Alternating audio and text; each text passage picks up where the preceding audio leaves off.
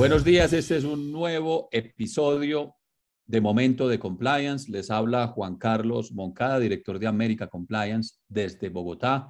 Nos acompaña el día de hoy Juan Carlos Medina, mi tocayo, desde Lima, Perú. Juan Carlos es uno de los principales consultores del ámbito financiero latinoamericano. De hecho, él fue presidente del Comité de Cumplimiento de FELABAN, que es, el, o es la Federación de Bancos latinoamericanos. Eh, pero tiene un palmarés muy interesante que pueden consultar ustedes en nuestro ecosistema digital, momento.co, momento con doble T, momento.co. Juan, eh, gracias por estar con nosotros. Vamos a hablar hoy de la crisis que está viviendo el mundo con ocasión de los sucesos Rusia-Ucrania. Pero no es que nos las vamos a dar de los consultores geopolíticos, Juan, sino que pues em, todo el mundo sabe que la respuesta de Occidente a la invasión de Rusia a Ucrania, pues se ha dirigido a su sector energético, al sector de transporte, al control de exportaciones, inclusive a la política de visados, pero también eh, la semana pasada nos dimos cuenta de un arma eh, económica eh, no muy conocida y que está basada eh, que está proyectada al sector financiero y que es conocida como el SWIFT, que es la Society Wild World em, Interbank Financial Telecommunications. Es un sistema de mensajería entre bancos. A ese sistema, pues pertenecen más de 11.000 instituciones financieras del mundo, entre bancos y otro tipo de instituciones financieras, pertenecen a esa eh, compañía o a esa red global más de 42 millones de mensajes mm, hacen parte del, conforman el tráfico diario de mensajería en el SWIFT y eh, se proyecta sobre algo más de 200 jurisdicciones, es decir, tiene pues este sistema una cobertura global. Estados Unidos, la Unión Europea y sus aliados resolvieron pues que una de las alternativas eh, en términos de sanciones económicas contra Rusia era desconectar a los bancos rusos del SWIFT, algunos bancos o algunos de los principales bancos rusos del SWIFT. Básicamente, se les aísla, se les excluye del uso de este sistema. Juan, estamos llegando a un punto de interdependencia económica sumamente intensa en el mundo. Cuéntanos qué es el SWIFT, para qué sirve, cuál es su utilidad. Gracias, Juan. Este, encantado de poder acompañarlos en esta oportunidad en el podcast y felicitaciones por la iniciativa. Eh, efectivamente, ¿no? El tema del SWIFT y más ahora en este entorno de conflicto geopolítico entre Rusia y Ucrania, se está convirtiendo prácticamente en un, eh, de repente, un arma, ¿no? Un arma no, bélica, no letal respecto de cómo poder influenciar en el comportamiento de otros países. El SWIFT, como bien indicas, es una plataforma de comunicaciones, de telecomunicaciones privada que usan todos los bancos en el mundo para poder intercambiar información y para poder realizar operaciones financieras. Eh, la complejidad, digamos, de este tipo de, entorno y de, este, de estas propuestas de, digamos, de bloqueo o de eliminación de bancos rusos de la plataforma, en realidad no es un tema menor, eh, porque tenemos que recordar un poco que para empezar esto no es primera vez que se plantea. Ya con el tema de los conflictos con Irán hace algunos años, también se hizo lo mismo, ¿no? Se, se logró hacer una restricción de las operaciones. Y termina siendo, como cualquier sanción, porque ese es el objetivo de una sanción, tratar de modificar el comportamiento de algún país, ¿no? Quienes buscan modificar este comportamiento? Evidentemente quienes tengan mayor poder. En este caso, el mayor poder digamos, a nivel mundial lo tiene Estados Unidos y sus aliados desde el punto de vista financiero. Alguien podría pensar, pero ¿y por qué SWIFT, siendo una empresa privada, podría hacerle caso? ¿no? O sea, podría, como privado, podría decirle simplemente no te hago caso. Y Cierto, es una organización privada basada en eh, Bélgica, tal vez. Exacto, sí, está en Bélgica. Entonces, ¿Y es que una institución privada, precisamente, Juan, eh, debería obedecer el criterio de Estados Unidos? El criterio de la Unión Europea, sino es eh, una mm, estructura perteneciente a una, organización pública. ¿Por qué, pueden, puede Occidente tomar una medida de estas características frente a una institución privada, usar o aprovechar las capacidades de esa institución privada para esos propósitos. ¿Por qué? Ajá. Sí, en realidad es un tema básicamente de posicionamiento de mercado. Si bien el SWIFT dentro de su estructura está concebida como una organización privada ubicada en Bélgica y que tiene un aspecto neutral y eso está en su estatuto, ellos tienen una posición neutral, a nivel mundial. Sin embargo, con el tema de Irán, por ejemplo, vimos que ya no era tal neutralidad tan, tan directa y ahora aparentemente va a ser, va a ser así. Uno diría, pero ¿por qué no, eh, por qué le hace caso? ¿Por qué no podría el SWIFT decir que no? Porque ahora mismo ya estamos Invocar su neutralidad para eh, resistirse a participar en... Porque si invocara su neutralidad, podría poner en riesgo entonces la utilización de la plataforma por todas las entidades financieras de los países que le piden el bloqueo. Por ejemplo, Estados mm. Unidos y sus aliados podrían decirle, tienes ah, que bloquear este país. De repente, Swift podría decir, no, yo, ah, yo aplico mi neutralidad y no voy a bloquear a Rusia. Ah, perfecto, entonces los demás aliados simplemente no operamos contigo. Y ah. eso evidentemente podría hacer que Swift caiga, porque eh, Swift estaría perdiendo más de la mitad de los países que, que la conforman a nivel de plataforma, ¿no? Entonces yo creo que yo creo que esta situación debe haber sido un debate interno a nivel de SWIFT muy importante también, porque no ha sido... Tuvo que serlo, tuvo que serlo además porque supongo que SWIFT eh, eh, pierde con la desconexión de cualquiera de las jurisdicciones que, que pertenecen, digamos, a su red, ¿no? Si yo desconecto a los principales bancos rusos, no es que esa situación represente simplemente un rayón en la carrocería de SWIFT, es eh, debe, debe, suponer, digamos, una pérdida de, de, estructura y una pérdida de ingresos también, porque supongo que, por supuesto. derivan ingresos de, por supuesto, las instituciones financieras rusas. Por supuesto, lo que pasa es que en esa decisión lo que va a apelar ahí es el mal menor, ¿no? Si es que no, no tiene esa restricción a los bancos rusos con todas las pérdidas financieras que eso puede traer consigo, si no lo hiciera, las pérdidas podrían ser mayores, porque entonces podrían no tener eh, digamos, este, la, participación de entidades financieras del otro bloque, digamos. Vale, pero eh, comentémosle a nuestros oyentes mm, por qué resulta ahora el SWIFT convertido en un arma tan poderosa. ¿Cuáles son las consecuencias de que una jurisdicción o unas instituciones financieras sean desconectadas de ese sistema? ¿Por qué sirve como sanción? ¿Qué, qué, cuál es la consecuencia práctica? Bueno, en realidad lo que sucede es que Suya es una plataforma que está difundida a nivel mundial y en el que todas las entidades financieras trabajan, ¿no? Ahora, bien es cierto que tampoco son la única, ¿no? Una de las, digamos, uno de los riesgos que podrían eh, generar o ocasionar con el tema de la expresión de Rusia es que Rusia diga, como ya muchos, este, muchos analistas geopolíticos lo están mencionando, que Rusia ya estaba preparado para esto de muchos años atrás, le diga, sí, bueno, no quieres operar, eh, SWIFT no quiere que opere con ellos, no hay ningún problema, opero de manera paralela, a través de otra red. Y no nos olvidemos de los chinos, no nos olvidemos de China. Ah, hay unas redes paralelas que le compiten a Swift. Exacto. Y China tiene una red paralela ya.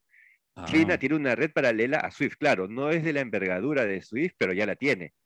Rusia tranquilamente podría decirle a China, ayúdame o quiero utilizar tu plataforma que ya está definida para que Rusia no tenga que crear una nueva plataforma, sino usar la plataforma china que es paralela. Y de repente, eh, si, si, somos un poco, eh, digamos, tratamos de ver un poco a futuro, eso podría crear incluso que se, surja un competidor importante a SWIFT a nivel mundial, ¿no? Claro, que le, dé garantías, que le dé garantías a las instituciones financieras en el sentido de que un problema geopolítico no va a representar una, una, la amenaza de una sanción. Exacto, exacto. Y ya no tendría tanto, digamos, ese mercado cautivo que al día de hoy sí tiene Swift, ¿no? Porque entonces ya la entidad financiera, por ejemplo, en Perú o en Colombia, que quiere hacer operaciones financieras con un banco en Rusia, como no lo puede hacer por Swift, va a tener que hacerlo por la plataforma china. Y si no está registrado en la plataforma china, eso no es problema, se registra con la plataforma china, porque Swift tampoco te pide exclusividad, ¿no? Te puedes registrar como banco peruano, como banco colombiano a la plataforma china y la empiezas a utilizar para operaciones con Rusia. ¿no? Creo entenderte entonces que está por verse la eficacia de esa medida. ¿o, ¿O cuál es tu percepción? No, para mí la percepción es que en el corto plazo va a ser eficaz. Va a ser eficaz porque no, en la plataforma china no hay muchas, muchos bancos latinoamericanos ni mundiales ni siquiera. Básicamente China, que es un mercado grande, y ahora yo creo que los mercados rusos también, ¿no? Por lo pronto, sí. Por lo Pero no... tendríamos que acostumbrarnos a la, a la idea de que, de que el SWIFT va a ser eh, parte del elenco de las sanciones económicas en adelante. Ah, ya mencionaste el caso de Irán, eh, que me parece que está relacionado con su programa de armas nucleares, ¿no? Exacto. que fue, fue desconectada hace unos años del, del, SWIFT. En ese entonces no, no hubo tanta, tanto alboroto con, con, como, como el que tenemos ahorita a propósito de la desconexión de los bancos rusos. Entonces tendríamos que acostumbrarnos a ver en adelante esta medida mucho más frecuentemente en la, en la solución de disputas globales. Exacto, exacto. Y además no olvidemos de que, eh, que SWIFT, aun cuando no es un banco, aun cuando no es una entidad financiera, dado que todos sus, todas sus contrapartes, todos sus clientes sí lo son, tienen que seguir estándares internacionales como por ejemplo cumplimiento de la lista de sanciones de OFAC en Estados Unidos, cumplimiento de la lista de eh, Consejo de Seguridad de Naciones Unidas. Ellos no pueden, no pueden eh, obviar eso, tienen que incluirlo. Por eso es que también SWIFT, dentro de los servicios que le brinda a sus clientes, le da el tema de consulta en listas, le da ah, incluso el tema de eh, información, de debida diligencia de bancos, ¿no? Más Bueno, y si, esos códigos, y si esos códigos SWIFT, eh, Juan, permiten identificar países, jurisdicciones, lugares, personas, Sí, eh, eh, los países, eh, podría uno leer entre líneas o entender que los países pueden hacer también inteligencia financiera con el SWIFT. Sí, claro, claro. Todos los que sean asociados, todos los que estén asociados y sean clientes, por ejemplo, pueden sacar esta información estadística para poder evaluar desde un punto de vista comercial hacia dónde van la mayor cantidad de operaciones de su entidad, ¿no? A nivel, a nivel global. Nuestras unidades de inteligencia financiera, las unidades de inteligencia financiera de nuestros países están habitualmente, por tu conocimiento del asunto, conectados o, sí, em, cooperan con el, con el SWIFT o están de alguna manera conectados para hacer ese tipo de inteligencia? No directamente con Swift, porque para, para, poder hacerlo tendrían que ser clientes de Swift y las unidades de inteligencia financiera no son clientes de Swift, sino son entidades ah, financieras. Pero lo que hace una entidad eh, de ese tipo, una entidad gubernamental de control como análisis financiero, lo que hace es dirigirse a los bancos. Y los bancos sí tienen la obligación, digamos, de aceptar esas instrucciones, ¿no? O sea, no tiene que ir a Swift para pedir información, sino se la pide al banco y el banco se la tiene que dar, ¿no? Ah, pero pero mm, cualquiera, cualquiera adivina que es una herramienta poderosísima en, que es una, en, la, lucha contra los crímenes financieros, contra el lavado de activos, ¿no? Sí, claro, termina siendo una herramienta muy poderosa desde el momento que es la única plataforma prácticamente en el mundo que da ese servicio, ¿no? Si hubiera una mayor diversificación y muchas más plataformas, ya no habría tanta importancia en una de ellas, ¿no? Porque si no sería la única que brinda casi ese servicio. Eh, Juan, Latinoamérica, ¿qué se puede decir del SWIFT en Latinoamérica? ¿Opera eh, regularmente? ¿Hay alguna característica de la operación de SWIFT aquí en Latinoamérica que valga la pena mencionar? Eh, bueno, básicamente que es la que todos los bancos latinoamericanos usan. En Latinoamérica, en gran medida, y yo no podría decir al 100% porque de repente por ahí se me escapa alguno, pero yo diría que casi el 100% de bancos utilizan solamente plataformas SWIFT para intercambio de información y para transacciones financieras, ¿no? Eh, por eso es que yo comentaba, si es que llegado el momento, este tema del conflicto con Ucrania no se resuelve y las sanciones siguen escalando, probablemente cualquier entidad eh, financiera latinoamericana que necesite hacer operaciones con Rusia va a tener que optar por inscribirse de repente en esta nueva plataforma china para poder operar con ellos, ¿no? Y se me ocurre, de Latinoamérica, claro, el país que podría pensar y estar pensando eso de repente sería Venezuela, que ya públicamente ha dado su apoyo a Rusia, ¿no? Con la invasión. Ah, seguramente, seguramente. Pero Venezuela no está desconectado del SWIFT, ¿o sí? No, no, los bancos venezolanos sí utilizan SWIFT, todos utilizan SWIFT. Ajá. Eh, y no ha habido una sanción en ese sentido, no ha habido una sanción. No, porque las sanciones, eh, con el, el, caso de Venezuela es un caso particular, porque las sanciones han ido al gobierno y autoridades del gobierno. El gobierno como tal no tiene SWIFT porque no es entidad eh, bancaria, financiera. En cambio, los bancos privados, como son privados, así sean venezolanos, ellos sí siguen manejando el SWIFT para sus operaciones. ¿no? Ya. ¿Qué, tiene que, ¿Qué tenemos que pensar en términos de compliance en adelante? Eh, con respecto mm, al comercio con, Rusia, con respecto a la coyuntura actual, con respecto a las consecuencias de todas estas sanciones, que, deberían estar mirando las empresas, en qué deberían advertir riesgos. ¿Cuáles son las posibles implicaciones, digamos, de ese tipo de sanciones sobre Rusia en el ámbito latinoamericano? ¿Qué ves tú en el ambiente? Yo creo que básicamente las organizaciones van a tener que empezar a plantear, pero ahora sí, de una manera mucho más evidente y con mayor sentido de urgencia, diferentes escenarios. Si bien desde la evaluación de riesgos todos siempre incluyen, por ejemplo, planes de contingencia para que en el caso SWIFT se caiga, SWIFT, SWIFT tenga problemas y, y no puedas detener tu operación, ya no solamente por razones técnicas ahora, sino por razones geopolíticas, van a tener que empezar a evaluar el poder incorporarse o poder ingresar también a nuevas plataformas que no sean solo SWIFT para poder mantener la operación, ¿no? Eh, pero esto va a estar muy asociado, yo creo, va a estar muy asociado al, digamos, al resultado que se pueda tener de situaciones como estas de Rusia y Ucrania, ¿no? Que termina siendo un, un este, un ejemplo importante para todo el entorno empresarial eh, mundial, no solo latinoamericano, para ver cómo se... Yo, yo pienso que Estados Unidos lo que va a estar apostando y todo su bloque va a estar apostando a que Rusia haga, eh, digamos, de un paso hacia atrás respecto al tema de Ucrania, cuando vea que ya sus empresas no puedan enviar operaciones por sistema financiero, cuando vean que sus aerolíneas no pueden cruzar por espacios aéreos de otros países, ya Aeroflot no puede cruzar por casi toda la Comunidad Europea. Hay, países, claro, que mantienen su neutralidad. Y anoche anunciaron que tampoco en espacio aéreo norteamericano. Exacto, ¿no? Claro que van a haber países que siempre van a ser neutrales como Suiza, pero Suiza está en el centro de, de Europa. Claro, es un enclave. Claro, igual no va a poder ningún avión ruso, si está ahí ya no va a poder salir, porque no va a poder por ningún lado poder salir de, de Europa, y igual Estados Unidos. Yo creo que las restricciones, como bien ya, ya lo ha dicho este presidente de Estados Unidos, Biden, no van a ser sanciones militares, ¿no? Él ya, por lo menos hasta ayer, ha, confirmado de que no van a haber soldados estadounidenses en Ucrania, ellos no van a pelear, pero que ya van a estar en todas las demás fronteras, ¿no? Que si, como diciendo la Rusia, si quieres salir de Ucrania, ahí sí ya no vas a encontrar, ¿no? Si quieres salir de Putin ha dicho, Putin ha dicho, Juan, que estaban preparados para compensar las consecuencias de los efectos de, de estas medidas económicas o de estas, o de estas sanciones económicas a través de su de su infraestructura bancaria y de su banco central, etcétera. Eh, ¿Qué tan al día estás en los temas del Bitcoin? ¿Será que el Bitcoin puede representar una alternativa para el gobierno ruso a, a la desconexión del SWIFT? sí puede ser una alternativa, no específicamente el Bitcoin, porque el Bitcoin es un tipo de moneda virtual. Hay muchas monedas virtuales. El Bitcoin es la más conocida y es, y es más, es, es, estadounidense incluso el Bitcoin. Pero, eh, pero Rusia también tiene sus, sus, monedas, tiene su Bitcoin ruso también ellos, ¿no? Entonces es probable que ellos vayan a fomentar el uso de ese tipo de monedas virtuales también, ¿no? Monedas virtuales que no requieren ningún SWIFT, monedas virtuales que no requieren ninguna plataforma. Eh, y no son los únicos, recordemos que China también tiene su moneda virtual, ¿no?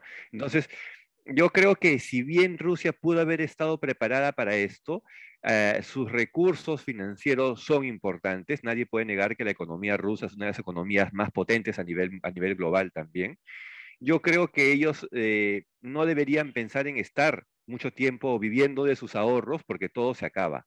Ellos necesitan hacer negocio con el mundo.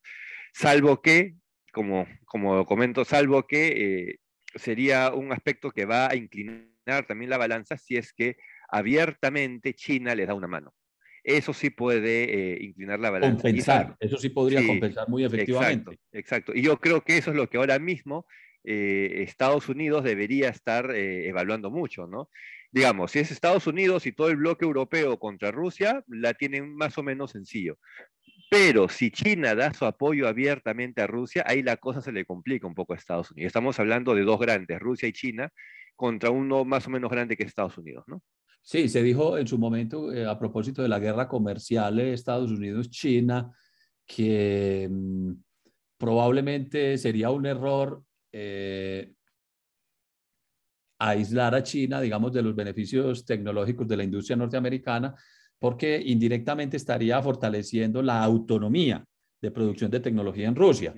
Y da la sensación de que, por, esta conversación contigo, de que seguramente ahora eh, se, va, se, harán esfuerzos por aumentar la autonomía en la conexión financiera global con respecto a este tipo de sanciones, ¿no? Si China le da la mano y se promueve un sistema paralelo de mensajería interbancaria, pues algo, algo por el estilo podría suceder, ¿no? Exacto, exacto. Yo creo que ahí va a ser muy estratégica la posición que tome China. Recordemos que todos nuestros países, toda Latinoamérica, nosotros le vendemos materia prima a China. Entonces a nosotros no nos, eh, no nos sería muy, muy bueno, no sería, no sería bueno de que después este, tengamos alguna limitante para operar con, China. Nosotros necesitamos seguir vendiéndole materia prima a China. China es un mercado muy grande. Entonces, y yo creo que también esos son otros los aspectos que, por ejemplo, en el caso de empresas como Swift, tienen que evaluarla. Porque si la restricción, imaginémonos que la restricción se da para Rusia, y mañana China le da el apoyo a Rusia. ¿Cuál sería el siguiente paso? Decirle, bueno, a China también sácalo de, sácalo de SWIFT. Si sacas a China de SWIFT, ya le estás dando, ellos pueden sentirse empoderados para poder fortalecer esta red paralela y de alguna u otra manera salir la competencia mundial para Swift, que tal vez no sea este año, pero en dos años estamos hablando de, una competencia muy importante, ¿no? Bueno, estamos en Momento de Compliance, un podcast de América Compliance con Juan Carlos Medina, que nos habla a esta hora desde la querida ciudad de Lima, Perú. Hablamos del SWIFT, un mecanismo eh, tecnológico que facilita la comunicación entre instituciones bancarias e instituciones financieras alrededor del mundo. Nos aclara Juan que el SWIFT es una tecnología de propiedad de una estructura privada en Europa, que sin embargo tiene que obedecer criterios de sus reguladores em, en el sentido de que, de que pues, eh, dependen de ingresos de distintas jurisdicciones y pues las jurisdicciones europeas y norteamericanas son bastante influyentes en el entorno financiero global, eh, que no es la primera vez que se usa eh, el SWIFT como arma económica o como mecanismo de sanción, ya se había usado en el 2012 con, con Irán y que están por verse los eh, resultados. Inicialmente todo apunta a que van a ser unas consecuencias, digamos, la aplicación de la, o la desconexión de las instituciones financieras rusas del SWIFT eh, todo indica que van a tener consecuencias bastante delicadas en, el equilibrio de la economía rusa, eh, aunque hay aspectos por ver, como adviertes, en el sentido de, cuál es el futuro de las relaciones entre Rusia y China, que podrían compensar eh, perfectamente o, parcialmente, podrían compensar, digamos, las consecuencias o amortiguar un poco las consecuencias de la aplicación de esas sanciones y también nos, nos has ilustrado sobre las capacidades que representa el SWIFT en términos de inteligencia de negocios o de inteligencia financiera para la lucha contra el crimen transnacional. Juan, pues encantados de tenerte aquí. Vamos a hacer seguimiento de, de, de esta situación que amenaza con escalar todavía por las noticias que, que, leemos en el minuto a minuto. Así que te buscaremos en una próxima ocasión para, para, hablar de nuevos temas en los que, como siempre, muestras un altísimo nivel de competencia. Estamos muy agradecidos de tenerte en momento de compliance, compliance el día de hoy. No, Juan, muchas gracias a ustedes por la invitación. Yo encantado siempre de colaborarles con Momento y con América Compliance. Saludos para todos. Los invitamos a consultar los distintos episodios de Momento de Compliance en momento.co, momento con doble T, momento.co, el ecosistema digital en que se aloja América Compliance y en el que podrán escuchar nuevamente o con más detalle la conversación con Juan Carlos Medina, que nos acompaña a esta hora desde Lima, Perú.